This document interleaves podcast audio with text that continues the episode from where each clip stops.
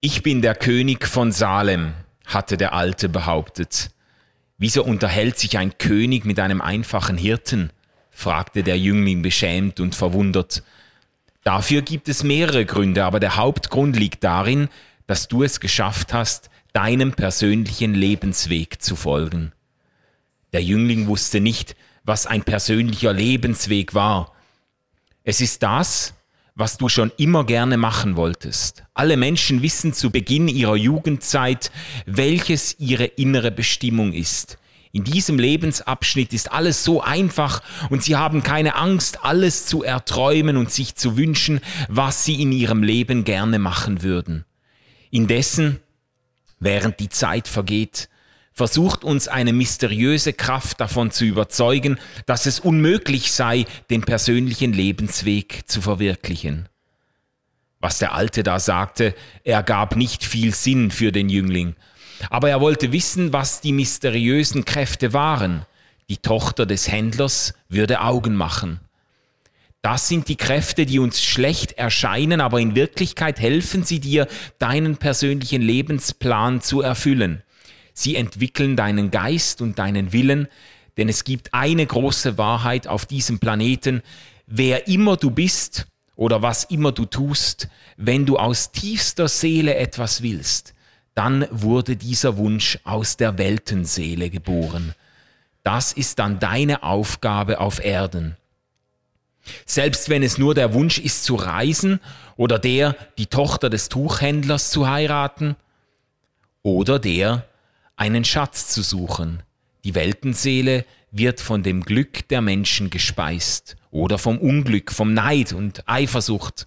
Unsere einzige Verpflichtung besteht darin, den persönlichen Lebensplan zu erfüllen. Alles ist ein Ganzes. Und wenn du etwas ganz fest willst, dann wird das gesamte Universum dazu beitragen, dass du es auch erreichst. Ausgeglaubt. Der Podcast über das, was wir nicht mehr glauben und das, was uns wichtig bleibt. RefLab.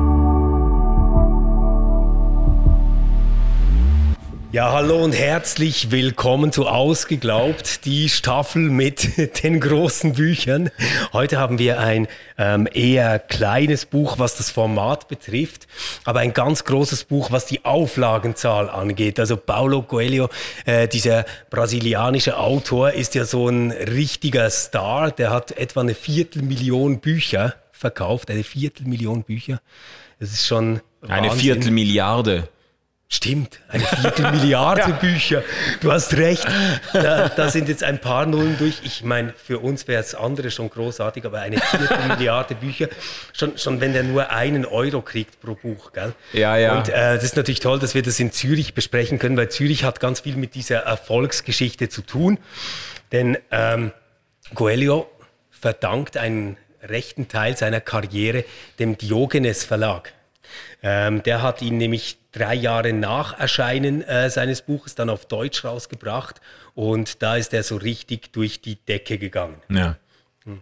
Vielleicht so kurz zum Plot dieser Geschichte, das kann man ziemlich schnell erzählen. Der Alchemist ist ähm, die Geschichte von Santiago. Santiago ist ein Schafhirte und ähm, der hat immer wieder einen Traum.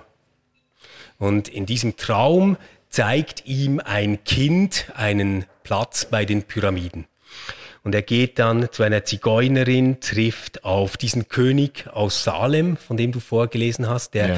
Melchisedek heißt.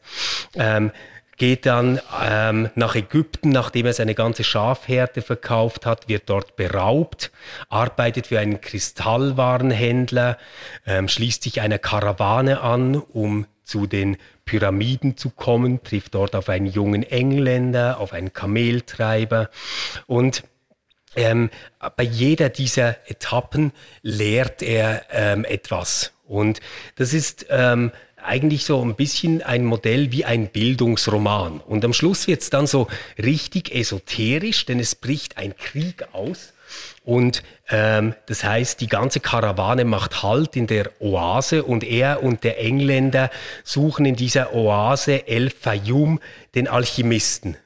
Aber natürlich lässt sich ein Alchemist nicht finden, sondern der Alchemist findet dich. Und ähm, er findet nicht nur ähm, den Alchemisten, sondern auch Fatima, seine große Liebe ähm, in der Oase. Trotzdem bleibt er nicht dort, zieht weiter bis zu den Pyramiden, wo gar kein Schatz ist und trotzdem der letzte entscheidende Hinweis, wo er sein großes Glück findet. Und das ist eigentlich ganz nahe beim Ausgangspunkt, wo er seinen Traum hatte. Schön zusammengefasst. Also diese Geschichte ist zum meist übersetzten Buch der Welt geworden. Mehr als Harry Potter. Äh, ja, soweit ich weiß, also in 81 Sprachen die meist übersetzte ähm, Erzählung und ist wirklich um die ganze Welt gegangen. Also wenn wir von Bestsellern sprechen in dieser Staffel, das ist eigentlich ein würdiger Abschluss, weil das ist jetzt auf jeden Fall das Buch, das am meisten durch die Decke gegangen ist. Und lass mich noch kurz sagen, ja, also das, ähm, das Ganze, wir wollten ja eigentlich über Anselm Grün sprechen und haben auch versprochen, dass wir diesem katholischen Erbauungsgelehrten einen Platz in dieser Staffel geben. Aber Luca, unser guter Freund und Mitarbeiter, Mitarbeiter hat uns monatelang den Namen Paulo Coelho gesteckt genau. und einfach bei jeder erdenklichen, bei jeder passenden und unpassenden Gelegenheit äh, dieses Buch ins Spiel gebracht und wir haben gefunden, irgendwie so als Tribut an Luca, äh, äh, der jetzt wohlweislich beim Grill steht und sich ein bisschen Abstand verschafft hat, aber im Gedenken an Luca sprechen wir jetzt über Paulo Coelho und das wird ihn auch ganz froh machen, äh, hoffentlich. Genau. Also, und als ich dann ähm, dieses Buch gelesen habe, habe ich gedacht, eigentlich passt das auch ganz super, weil du hast ja erst gerade ein Buch herausgegeben, das heißt Gott hat keinen Plan. Ja. da dachte ich so, naja, also eine krassere Gegenthese als der Alchemist kann es ja wahrscheinlich kaum geben. Ähm, nimm uns mal ein bisschen mit. Wie oft äh, wurdest du getriggert pro Seite? ja, ich, also zuerst mal, ich, ich, ich habe das zuerst mal einfach als Erzählung gelesen. Es ist gut geschrieben, es ist kurz, es ist süffig. Es hat mich so ein bisschen erinnert an Antoine de Saint-Exupérys äh, Der kleine Prinz. Es ist so eine ganz offensichtlich bedeutungsschwangere, symbolhafte Erzählung, wo man auf jeder Seite spürt, der Autor will mir noch etwas über das Leben mitgeben. Es ist quasi so, äh, wie könnte man sagen, psychologisch-philosophische Erbauungsliteratur.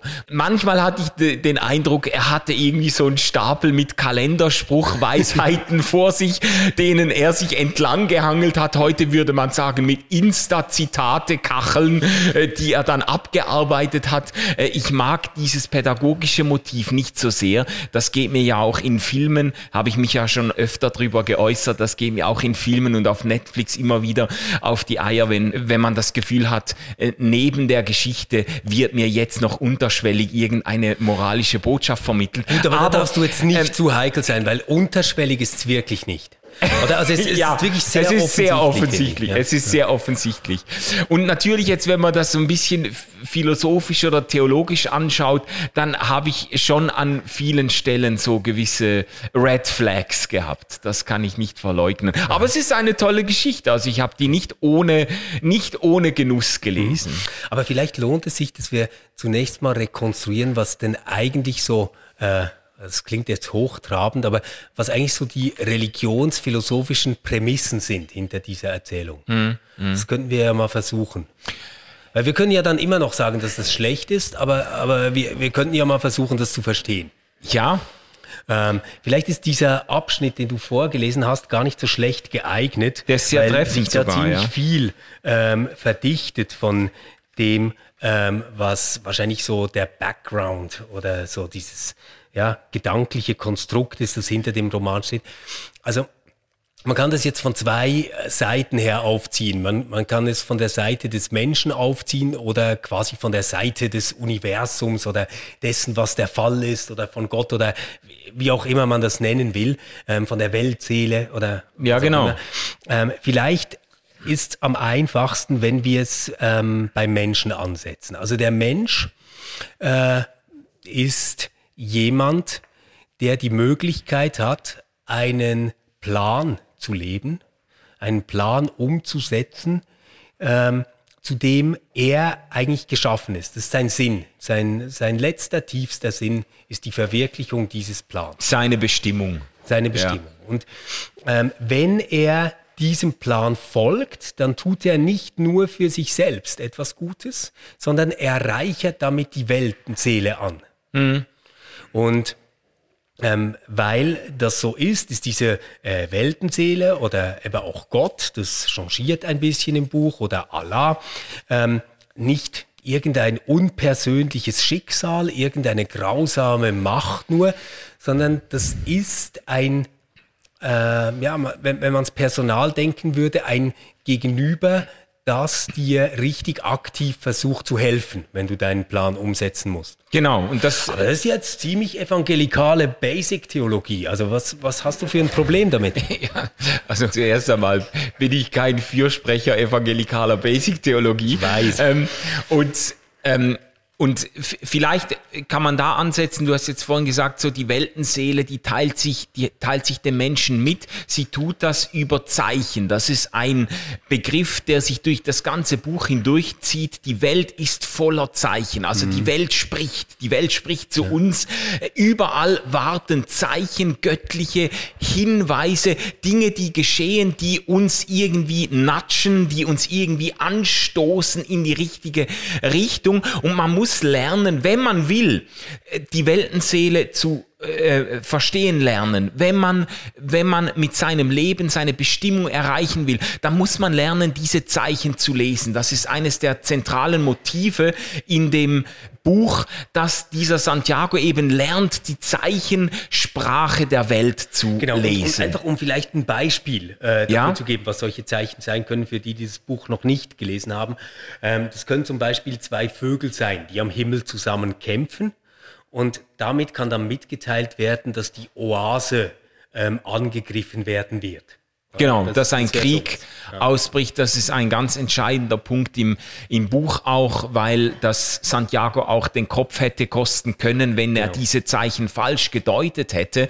Aber die Idee dahinter ist eigentlich schon, dass die Weltenseele sich jedem Menschen, der sich dafür öffnet, erfolgreich mitteilt und ihn dann eben in diesen persönlichen Lebensplan, persönlichen Lebensweg hineinführt. Das, mhm. Also das wird wirklich gebetsmüde mühlenartig wiederholt in dem Buch. Es geht um den persönlichen Lebensplan, den wir entdecken, wenn wir auf die Zeichen hören.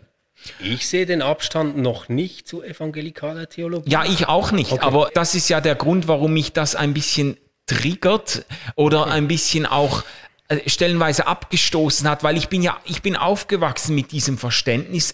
Die Welt äh, ist voll mit Zeichen, gerade in, äh, in der Zeit, in der ich so in diese pfingstlich-charismatische äh, Szene eingetaucht bin. Da hat man überall Zeichen Gottes gesehen. Jeder Bus, den man verpasst hat, war ein Zeichen dafür, dass Gott vielleicht mit mir etwas vorhat, ein Gespräch, dass ich ein Gespräch führen sollte mit der Person, die auch noch auf den nächsten Bus wartet wenn irgendwie eine Frau mich anlächelt, könnte es sein, weil sie die Frau meines Lebens ist, wenn ich irgendwo, ich, ich, ich kenne tausend Beispiele von Leuten, die irgendwie davon geträumt haben, an die Jazzschule zu gehen und dann den Anmeldeschluss verpasst haben und sich dann zurechthelfen mit der Erklärung, ja, das musste so sein.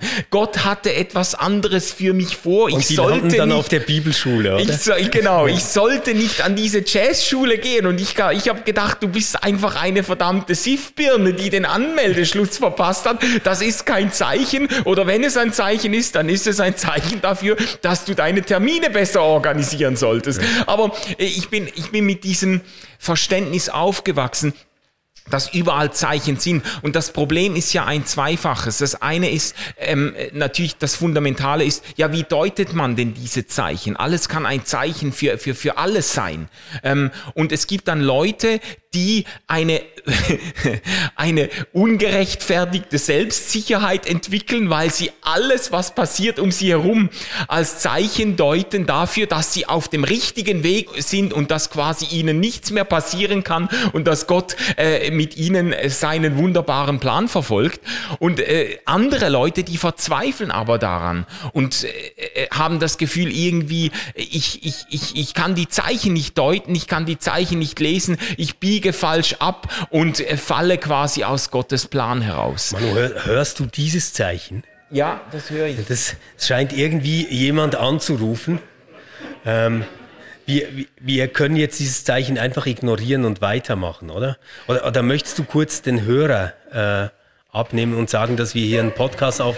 An, weil ich, ich, ich weiß nicht, das können Menschen sein, die lange Geduld haben. Oh, okay, wow.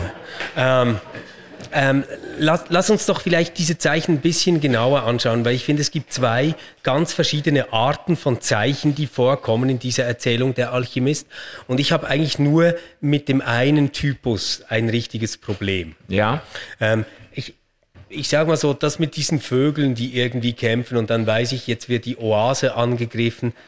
Ja, das ist so, ah, weiß nicht, das, äh, da, dazu habe ich irgendwie keine Verbindung. Also das ist, das, das finde ich nicht so sinnvoll.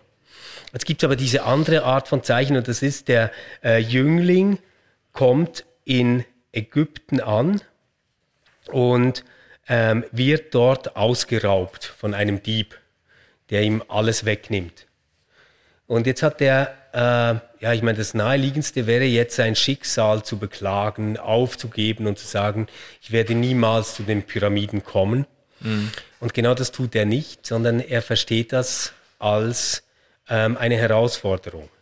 Und er lernt dann den Kristallwarenhändler kennen, ein Mann mit einem wirklich wahrscheinlich ziemlich miserabel, äh, äh, miserabel laufenden Geschäft, wo gar nichts äh, läuft und die Gläser sind alle stumpf und verstaubt und der, der, der Jüngling ähm, fängt dann an, äh, die Gläser zu polieren. Mhm. Und irgendwann kommt er auf die Idee, ein Regal zu bauen, wo man die anständig ausstellen kann. Und dann ähm, kommt ihm die Idee, naja, hey, das ist oben auf einem Hügel, wir sollten in diesen Gläsern erfrischenden Tee verkaufen. Und immer wieder, wenn etwas gelingt und etwas wächst und ähm, ja, äh, er sieht, dass da was vorwärts geht, dann deutet er das als Zeichen. Ja, ja. Und das finde ich eigentlich ganz stark. Also, ich meine, alles beginnt irgendwo so mit einer Resilienz nicht aufzugeben und immer wieder die Chance zu nutzen, die sich als nächstes bietet. Und tatsächlich kann er sich da wieder ein Vermögen verdienen, das ihm mindestens erlaubt, sich der Karawane anzuschließen und auf dem Weg zu bleiben. Mm, mm. Das ja. finde ich eine tolle Art von Zeichen. Ja, aber das Trügerische ist ja dann, dass man, also das kann man ja auch machen, ohne an eine Weltenseele zu glauben und an einen Plan, der sich da entfaltet, wenn man nur auf die Zeichen richtig hört. Man kann ja auch einfach sagen, da bietet sich mir eine Gelegenheit und die nutze ich jetzt, ohne die Gewissheit zu haben, ob sich das jetzt lohnt und auszahlt oder nicht. Also diese Selbstermächtigung, etwas aus dem Moment zu machen, die muss sich ja nicht aus dieser Gewissheit speisen, dass da ein Schicksal ist oder ein Plan, in dem ich mich bewege, weil ich, ich sehe einfach das Problem, weißt du, da, ich, ich bin, ich habe einfach genug gehabt von dem, genug von, von Leuten, die irgendwo sich, sich so sicher sind, dass sie auf dem richtigen Weg sind und dass das, was ihnen jetzt passiert, das Ergebnis ist ihrer, ähm, ihrer Bereitschaft, mit dem Plan Gottes mitzulaufen, dass sie dann zum teilweise, das muss nicht immer sein, aber dass sie teilweise eine große Unbarmherzigkeit haben für Menschen, die eben denen das eben nicht zu gelingen scheint. Weißt du, es gibt ja auch die Leute, die dann von den Räubern nicht nur ausgeraubt, sondern einen Kopf kürzer gemacht werden. Es gibt ja Leute, ja. die dann im Kristallwarengeschäft eben nicht so erfolgreich sind, sondern Konkurs gehen. Es gibt ja Leute, die dann, die dann äh, in der Wüste einfach kläglich und jämmerlich verdursten. Die gibt's ja auch, weißt du? Mhm. Und, und, und so diese Vorstellung, wenn ich Ja. mich mit der Weltenseele ein, eins mache und die Zeichen richtig lese, dann, wie heißt es da, dann wird das Universum darauf hinwirken, dass aus meinen Träumen Wirklichkeit wird oder dass da, das, da, das, das, ganze ich halt Universum nicht. dazu beitragen, dass du es auch erreichst. Ja. Und ich, ich finde halt, ähm, ein bisschen Unrecht tust du dieser Geschichte schon. Oder? Weil, weil ich, ich, ich finde, du, ähm, du liest sie wie ein Dogmatiker in diesem Moment. Ja, Also du hast mich so- gefragt, was ich theologisch davon halte. Ja, ja, Jetzt kannst du gesagt, mich dass, nicht dass, daran dass, dass du aufhängen. dogmatisch werden musst. Ja. Ähm, aber aber die, die Idee in dieser Geschichte ist ja nicht, der Jüngling sagt sich zu einem bestimmten Zeitpunkt, oh, es gibt einen Plan, das hat der liebe Gott mir gesagt, und ich werde jetzt diesem Plan folgen, koste es, was es wolle. Sondern der hat einen Traum ähm, und als er beginnt, diesen Traum zu verstehen, ahnt er, dass dort ein Schatz bereit ist. Ja, ja. Der Plan ist aber nicht, dass er ähm, zum Kristallwarenhändler gehen muss. Der Plan beinhaltet auch nicht, dass er ausgeraubt wird. Und in der Wüste gibt es zum Beispiel die Szene, wo der Jüngling sich denkt, es könnte auch passieren, dass wir hier alle sterben. Und dann sagt er, dass es aber für den Jüngling gar nicht so schlimm ist, weil er sich gedacht hat, wenigstens habe ich all das erfahren bis hierhin. Also ich bin nicht einfach Priester geworden, am selben Ort geblieben und gestorben, sondern ich bin umhergereist. Ich habe beim Kristallwarenhändler etwas gelernt. Ich habe in die Bücher des Engländers geschaut, etc. Ja, also ja. da ist irgendwie mehr als, als nur ähm, fake it till you make it und ähm, wer Erfolg hat, ähm, macht's richtig. Ja, ja, da, das, das stimmt. Und ich würde auch nicht bestreiten, dass dieser Glaube an eine Weltenseele oder an, einen persönlichen Lebensweg, dass das nichts Sinnstiftendes hat. Es, es heißt aber nicht, äh, das heißt aber nicht unbedingt, dass, die, dass diese Sinnstiftung berechtigt ist. Also das, äh, äh, na, natürlich kann das Leuten, äh, natürlich kann das Leuten helfen, aber es gibt auch viele Leute, die daran zerbrechen können, weil sie das aber- Gefühl aber- haben, bei aber- mir, bei mir hat das jetzt einfach zerbrechen Sie nicht am. Leben? Zerbrechen Sie am Leben oder zerbrechen Sie an der Idee, dass es gelingen kann? Weil das finde ich mega entscheidend. Am, am Leben zerbrechen glaube ich sofort, dass es das gibt. Ja. Aber an der Idee, dass das ganze Universum dazu beiträgt, dass dein Traum Wirklichkeit wird, ich weiß nicht, ob man daran zerbrechen muss. Ja, aber es gibt doch sehr viele Menschen, die mit großem Enthusiasmus und unglaublicher Zuversicht einen Traum verfolgen und die kläglich scheitern und die dann auch, de, deren Traum auch wirklich zerbricht. Und ich finde die Gefahr überhaupt in die, de, ich meine, das Buch ist ja, äh, letztlich kann man sagen, das Buch speist sich ja ein in dieses, in dieses neuzeitliche individualistische Mantra, dass jeder, aber wirklich jeder Disney- und Pixar-Film in den letzten zehn Jahren wiederholt. Du musst deine persönliche Stimme finden. Du musst deinen eigenen Weg, also das könnte ich jetzt zitieren aus dem Buch. Das kommt genauso vor. Du musst deinen Weg finden, deine Stimme finden. Du musst dich nicht äh, scheren, um nach links und rechts äh, Aber das schauen. erzählen Sie doch den Äh, Kindern schon in der Kita, wenn sie zwei sind. ja, nat natürlich, natürlich. Aber das ist, äh, das, das Problem ist ja, dass die Leute damit nicht unbedingt glücklicher werden. Weil es ja eben auch sein kann, dass man an diesem, an diesem äh, modernen äh, Selbstverwirklichungsmantra dann auch scheitern kann. Oder dass Ja. man merkt, ja, das wäre schon schön, wenn ich meinen eigenen Weg finden würde, meine Stimme finden können. Aber wenn man dann so ein bisschen,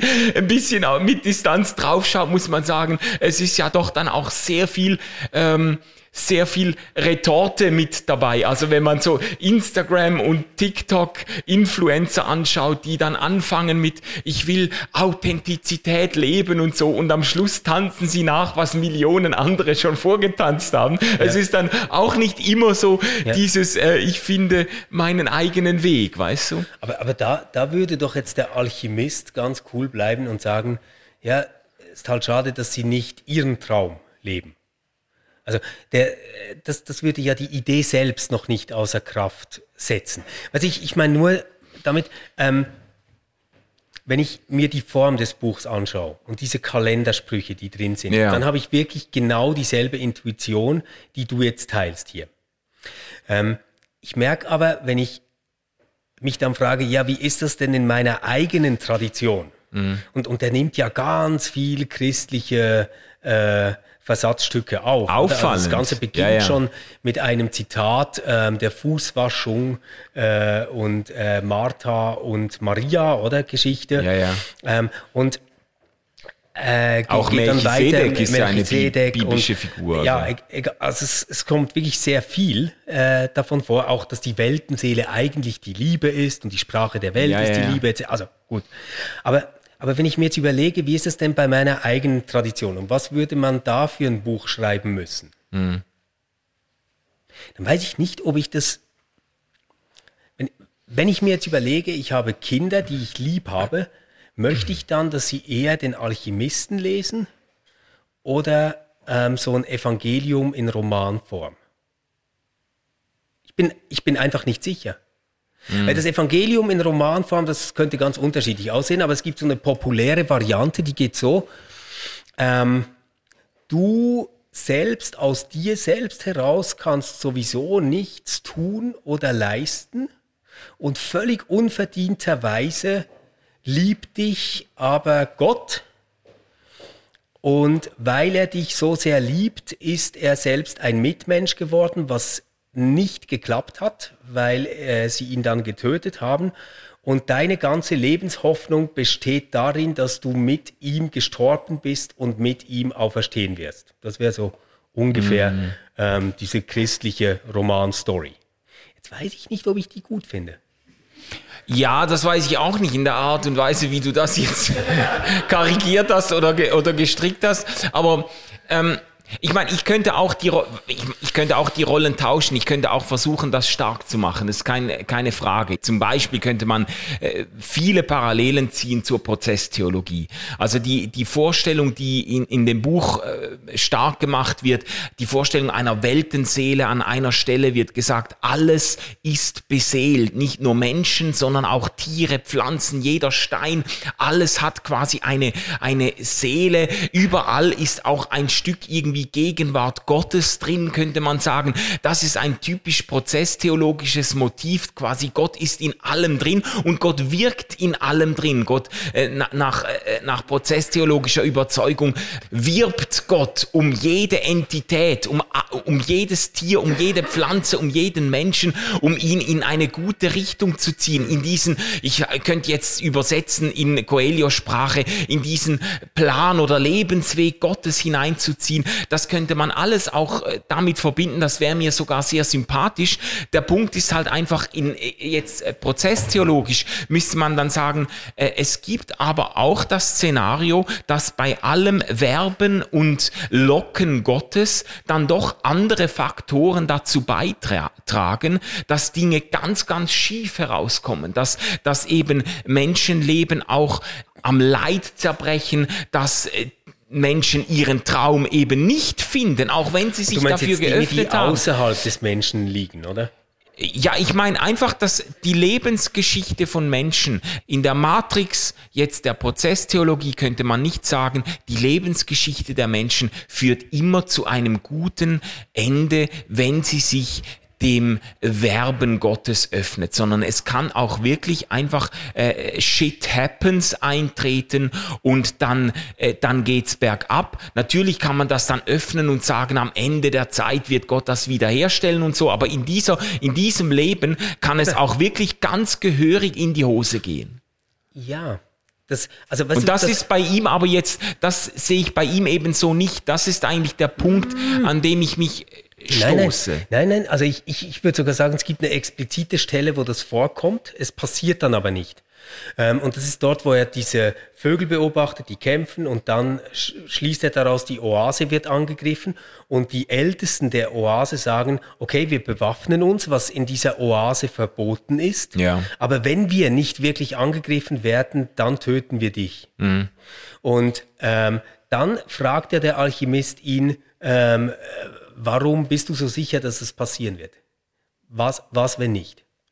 Und es scheint so, wie wenn nicht festgeschrieben ist, was passiert und das Schicksal sich quasi da ändern könnte. Mhm. Was, was, was, ich eigentlich nur damit sagen wollte, ich, ich, finde ja vieles davon auch nicht super, weißt du, vom, vom Buch, sondern ich glaube, es geht letztendlich darum, wie wir mit solchen Texten umgehen. Also wenn ich jetzt ähm, das Evangelium nehme und das so zusammenfasse, wie ich es vorhin getan habe, und quasi sage, das ist die wahre Geschichte hinter allen Geschichten. Und ähm, ohne das einzusehen, mhm. kommst du eigentlich zu gar nichts. Also quasi so einen überheblichen gnostischen Standpunkt einnehmen. Mhm. Ähm, dann ist es eine richtig miese Geschichte, die kein Kind kennen sollte.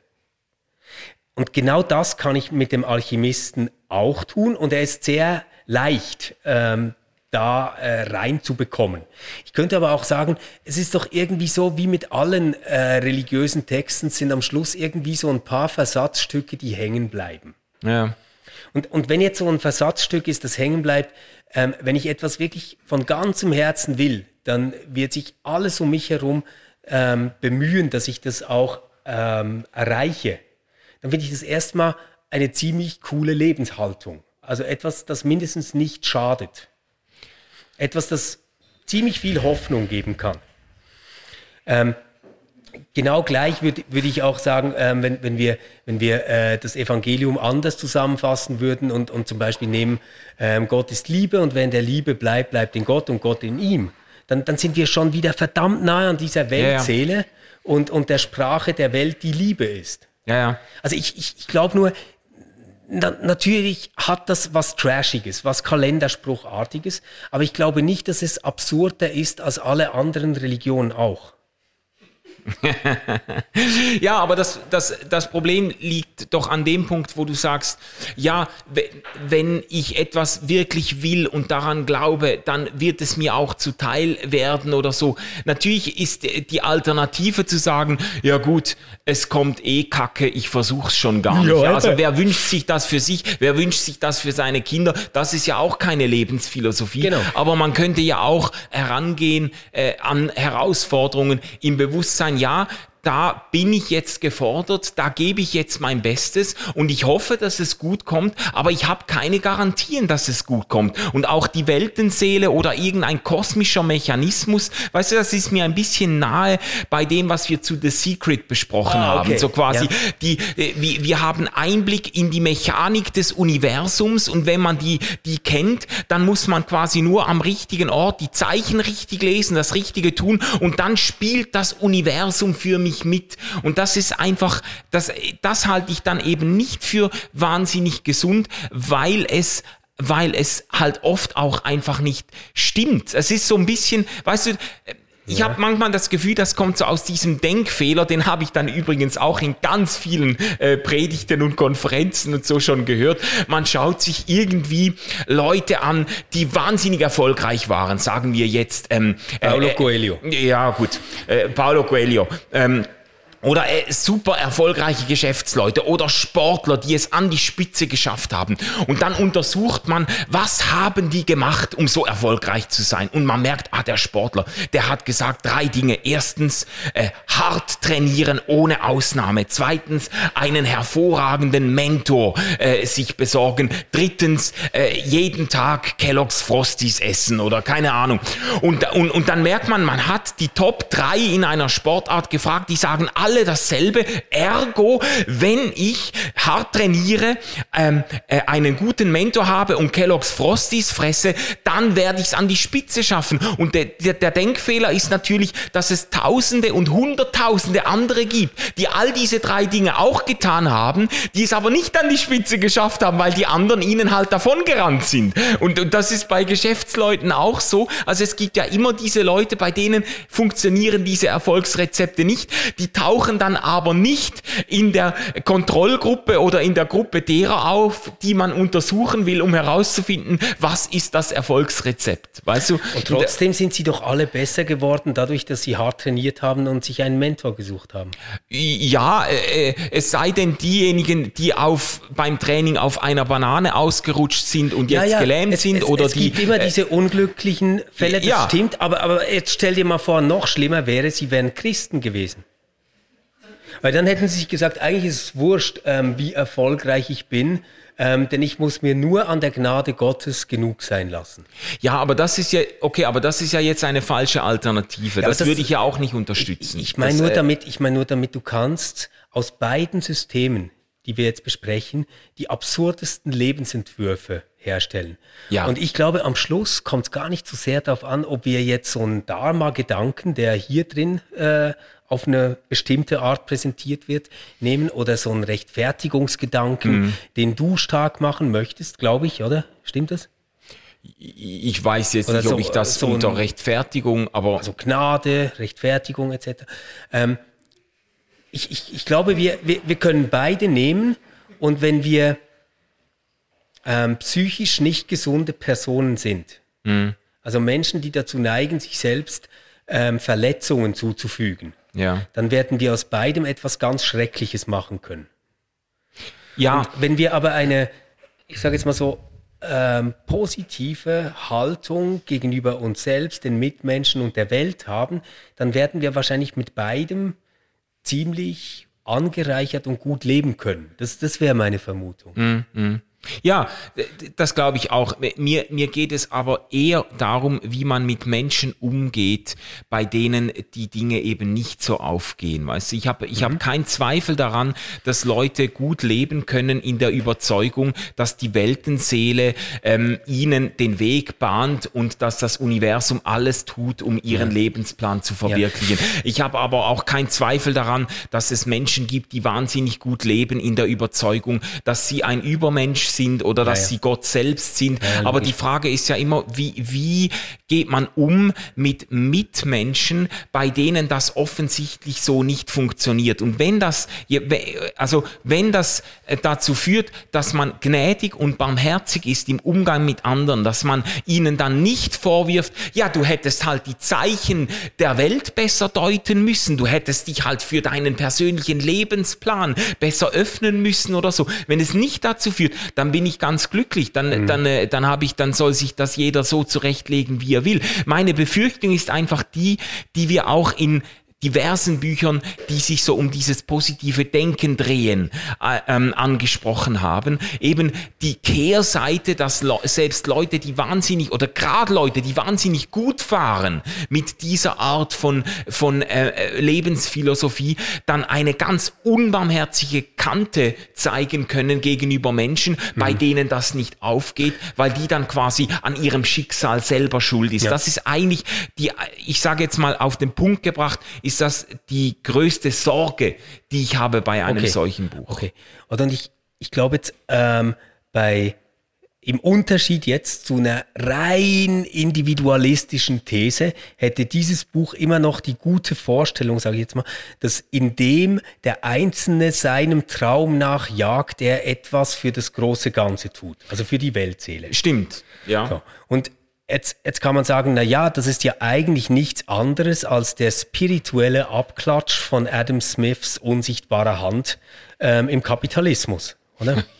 Ja, also Okay. dass, dass man quasi sagt, wenn, wenn jeder ähm, sich wirklich selbst verwirklicht, dann ist die Weltseele maximal angereichert, ist ja eigentlich ganz ähnlich, wie der größte Wohlstand für die meisten Menschen entsteht durch ähm, zweckrational, egoistisch motiviertes Handeln der einzelnen Akteure in einem Wirtschaftsprozess. Das, das sehe ich alles. Und ähm, na, nachdem ich jetzt das Buch so stark gemacht habe, möchte ich auch sagen, wo es mich endgültig verloren hatte. Okay. Und ähm, ich wirklich gesagt habe, ah, leider ist es doch schlecht. Das ist ein bisschen später, als das bei mir eingetreten ist, Genau. wahrscheinlich. Es, es, es gab so den Moment, also müsst ihr euch vorstellen, für die, die das Buch noch nicht gelesen haben, der ist jetzt also in dieser Oase El Fayum und ähm, um sie herum ist Krieg. Also von der Rückseite, von der Vorderseite, es ist einfach Krieg. Weit weg sind diese Pyramiden. Ähm, es ist Wüste dazwischen. Aber es gibt einen Brunnen in diesem, äh, ja, in dieser Stadt El Fayum und da trifft er Fatima. Und Fatima ist das ist einfach Liebe. Fatima ist alles, was er sich wünscht. Und jetzt spricht er mit dem Alchemisten und sagt eigentlich ganz kluge Worte, der Jüngling, der sagt jetzt nämlich, "Ey, ich, ich muss gar nicht mehr zu dieser Pyramide hin. Ich habe ja meinen größten Schatz schon gefunden. Wieder cooler Postkartenspruch. Ähm, aber eigentlich dachte ich da, ah, krass, so geht die Geschichte aus. Es ging nie um die Pyramiden, es ging um Fatima, clever.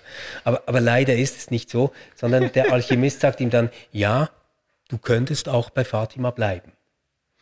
Und dann ähm, würdet ihr heiraten, du wärst das erste Jahr total glücklich Du würdest in den Rat äh, von El Fayum aufgenommen werden. Im zweiten Jahr würdest du alle Maulbeerbäume kennenlernen, die da rumstehen und würdest dich richtig zu Hause fühlen. Und im dritten Jahr würden die Zeichen immer wie mehr zunehmen, dass du zu den Pyramiden musst, dass du da was ausgelassen hast. Und schließlich im vierten Jahr werden die Zeichen verstummen, weil du nie auf sie gehört hast. Und das werden die Ältesten merken. Du wirst aus dem Rad geworfen und führst ein langweiliges, bedeutungsloses Leben. Und da dachte ich, das ist doch scheiße. Weil es könnte ja sein, dass der ganze Prozess, den er machen muss, gar nicht drin besteht, dass er bei diesen Pyramiden ankommen muss und etwas finden muss, sondern dass er eine Freiheit und eine Möglichkeit hat, zu dieser Oase El Fayum, zu Fatima, zu der ganzen Welt, eine innere Freiheit zu finden, die es ihm erlaubt, 20 Jahre dort zu leben und glücklich zu sein. Also es ist doch nicht determiniert, dass das einfach alles langweilig sein muss und es nur diesen Umweg über die Pyramiden gibt und alles andere nicht funktioniert. Und da habe ich mir dann wirklich gedacht, und deswegen Manu, ich habe jetzt lange dagegen gehalten, aber ich gebe es zu, da habe ich dann auch gedacht, das ist wirklich schlecht. Das ist aber jetzt auch ein bisschen schön, dass du gerade, dass du gerade an diesem romantischen Punkt, du hättest dir irgendwie gewünscht, dass er und Fatima zusammenkommen und irgendwie, das finde ich jetzt doch auch ein bisschen äh, rührend, dass, da, dass das der Punkt ist, wo Coelho dich rausgeworfen hat. Ähm, ich habe ich hab die Stelle auch angestrichen, weil, äh, weil mich das auch ein bisschen äh, gestört hat, dieses, ähm, weißt du, dieses, diese Unterstützung dieses Getriebenseins. Das gibt, es gibt ja auch Menschen, die irgendwo nie ankommen, weil sie das Gefühl haben, eben groß, riesige Träume und riesige Visionen und Vorstellungen und sie können nie im Moment genießen, was sie haben, Ganz genau, weil ja. sie immer getrieben sind, weiter, weiter. Es gibt Leute, die das in Beziehungen haben und irgendwie immer die nächste und immer in der Hoffnung, dass es irgendwann, keine Ahnung, dass es mal, mal äh, diese, diesen Traum trifft, den man hat oder im, im Beruf oder wo auch immer. Und die Leute sind unglaublich gequält eigentlich von einem Traum, dem sie nachrennen und den sie schlussendlich mit ins Grab nehmen. Das ist ja auch trag, es gibt ja auch tragische Voll. Geschichten. Und dann sieht man so schlechte Bilanzen, oder? Ja. Und ich, ich habe mir jetzt überlegt, bei, bei dieser Geschichte würde sich ja wirklich anbieten. Also ich, ich spoilere jetzt äh, das Ende, oder? Es geht dann so, er kommt zu den Pyramiden, buddelt und buddelt und buddelt und da ist gar kein Schatz, obwohl ein Skarabäus, ein Zeichen Gottes, da war. Und ähm, dann kommt so eine kleinere Horde vorbei und verprügelt ihn mehrere Stunden lang, weil sie ihn ausrauben wollen und denken, der hat da noch was versteckt. Und dann sagt er, nein, ich, ich suche hier einen Schatz, aber ich habe ihn ja auch noch nicht gefunden. Und ähm, dann sagt einer dieser Gruppe zu ihm, "Hä, du bist ja ein Idiot, wegen so einem Traum machst du sowas. Ich hatte auch den Traum, dass in Andalusien eine Kirche steht ähm, und dort äh, ein Schatz vergraben ist, aber ich wäre nie so dumm, deswegen durch die Wüste zu gehen. Also der muss eigentlich wieder zurück nach Andalusien und dort dann einen Schatz ausgraben, sind dann einfach Goldmünzen. So. Und der, kennt, der kennt, also die Und Beschreibung des Räubers schon. äh, hat Ja. ihm klar gemacht, genau da hat So. er gewohnt. Das So, war, und je- da jetzt könnte man doch sagen, oder? Die, die äh, Moral der Geschichte könnte auch sein, wäre der ein bisschen achtsamer gewesen, als er mit seinen Schafen in dieser Kirche gewesen ist, hätte er sich vielleicht diesen ganzen Quatsch sparen können mit Ägypten. Oder die Weltenseele hat die Träume vertauscht. Genau. Ein kleiner administrativer Fehler. Sehr gut, sehr gut. Das, das finde ich schön. Die Weltenseele hat Träume vertauscht. Genau. Das, das, das wäre cool, oder? So eine Tauschbörse für Träume. Ja. Also quasi die, die sich ein Dach über dem Kopf wünschen, die könnten dann schon mal mit uns tauschen und wir hätten. Also, ja, das, aber, aber eben, man, man kann auch schnell zynisch werden darüber, das stimmt. So, Manu, ähm, wir biegen ein auf die Zielgerade. Genau. Für wen Nachdem ist du das Buch? für das Buch so geglüht hast, wer soll es denn lesen? Ja, also ich meine, die meisten Menschen haben es ja schon gelesen irgendwie, aber äh, für, ja, ich würde das empfehlen für Leute, die eine, eine tolle, spannende, eigentlich eine, eine Indiana, eine kindertaugliche Indiana Jones Geschichte lesen wollen. Ähm, ein Abenteuer, das durch die Wüste zu den Pyramiden und zurückführt. Ähm, das, da gibt es also wirklich Schlechteres und Leute, die sich vielleicht, vielleicht Leute, die gar nicht mehr daran glauben, dass aus ihrem Leben irgendetwas Vernünftiges werden kann. Die könnten sich ermutigt fühlen, äh, äh, von diesem Buch irgendwie doch nochmal Hoffnung zu schöpfen, dass es auch gut kommen kann. Cool. Ich glaube, es ist so ein Buch für Lebensumbrüche. Also das Erste, was mir da so einfällt, ist so ein bisschen wie ähm, Unterm Rad von Hermann Hesse, oder? Mhm. Ähm, ja, ich gebe zu, es ist ein bisschen schlechter. Ähm, aber ähm, trotzdem, es, es könnte so was sein, was einem in den Teenagerjahren ähm, viel Freude bereiten könnte, dieses Buch. Und ich glaube, es ist dann auch nochmal super, ähm, wenn man so die erste Scheidung hinter sich hat. Weil es irgendwie vielleicht nochmal so den Horizont öffnet, da könnte noch was ganz anderes sein, ähm, vielleicht äh, liegt mein Glück irgendwo ganz anders, die Welt spricht zu mir. Fatima. Oder? Also, oder ähm, wenn man sonst einen Schicksalsschlag hat, der nicht so schwer ist, dass man daran wirklich zugrunde geht, dann könnte das helfen, dass man das Ganze irgendwie reframen kann und sich plötzlich auf einer Reise zu sich selbst wähnt. Ja, ja. Und dafür, glaube ich, kann das Buch wirklich helfen. Ich fand das Gespräch jetzt eigentlich recht gut. Sollen wir aufnehmen noch? Oh. Nein, aber auf jeden Fall für alle, die bis zum Schluss dran geblieben sind, herzlichen Dank und ähm, wir wünschen euch eine super Sommerzeit. Ähm, und wir versprechen, nach dem Sommer geht es nicht weiter mit Büchern. Wir machen irgendwas anderes. Das klären wir dann, ähm, während ihr am Strand liegt ähm, oder Berge erklimmt. Und ähm, wäre schön, wenn wir uns dann ab Mitte August wieder hören. Äh, ja, gebt euch Sorge, bis bald. Tschüss allerseits.